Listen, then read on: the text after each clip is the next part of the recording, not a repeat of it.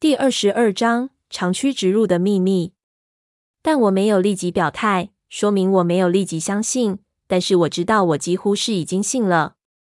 说实话，你刚才说的那些东西，真的让我想上来亲你。你知道，一个人查来查去，越查越发现这东西很混乱，那种感觉真的要疯了。听到你的说法，我才知道原来还有几个傻帽和我一样，那个欣慰啊！小丫头一副大人样。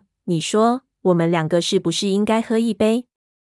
你为什么会对这事情感兴趣？胖子倒是旁观者清，好像还没怎么相信，就未弄清楚那录像带。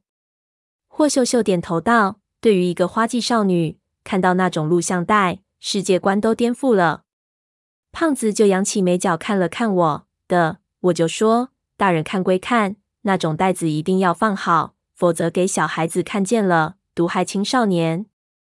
霍秀秀拍了他一下，就知道胖子都好色，会乱想，哪有你想的那么龌龊？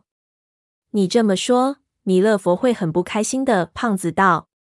我打断他们两个贫嘴，已经意识到他道：说真的，你真的查过他们的事情，就为了这一盒录像带？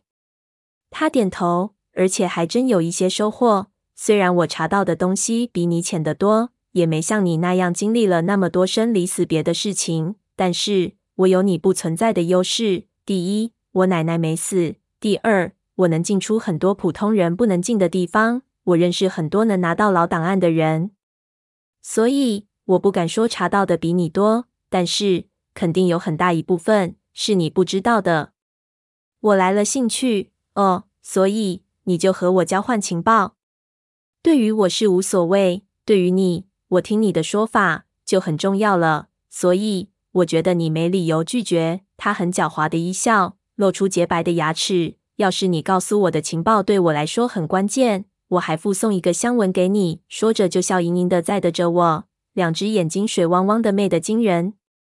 我看着他，感觉这丫头虽然疯疯癫癫的，感觉古灵精怪，但是说话的条理思路清晰的不得了。心中暗叹：这霍家的小妞儿看来都很厉害，男人一般招架不住，难怪爷爷最后选了奶奶。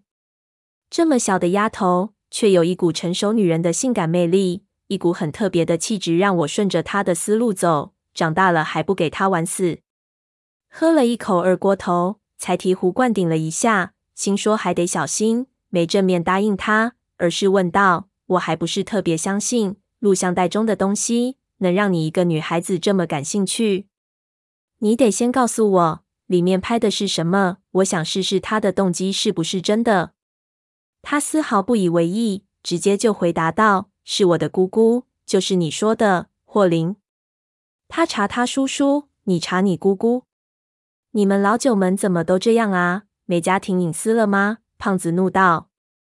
我心中一激灵，摆手让胖子别插嘴。难道？是你姑姑在梳头？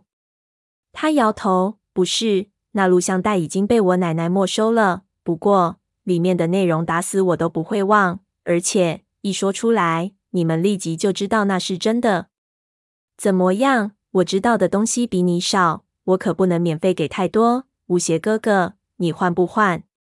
我看了胖子一眼，胖子点头，对小丫头道：“再给个提示，丫头，给到点子上了。”你胖爷，我送个香吻给你。那录像带里是什么内容？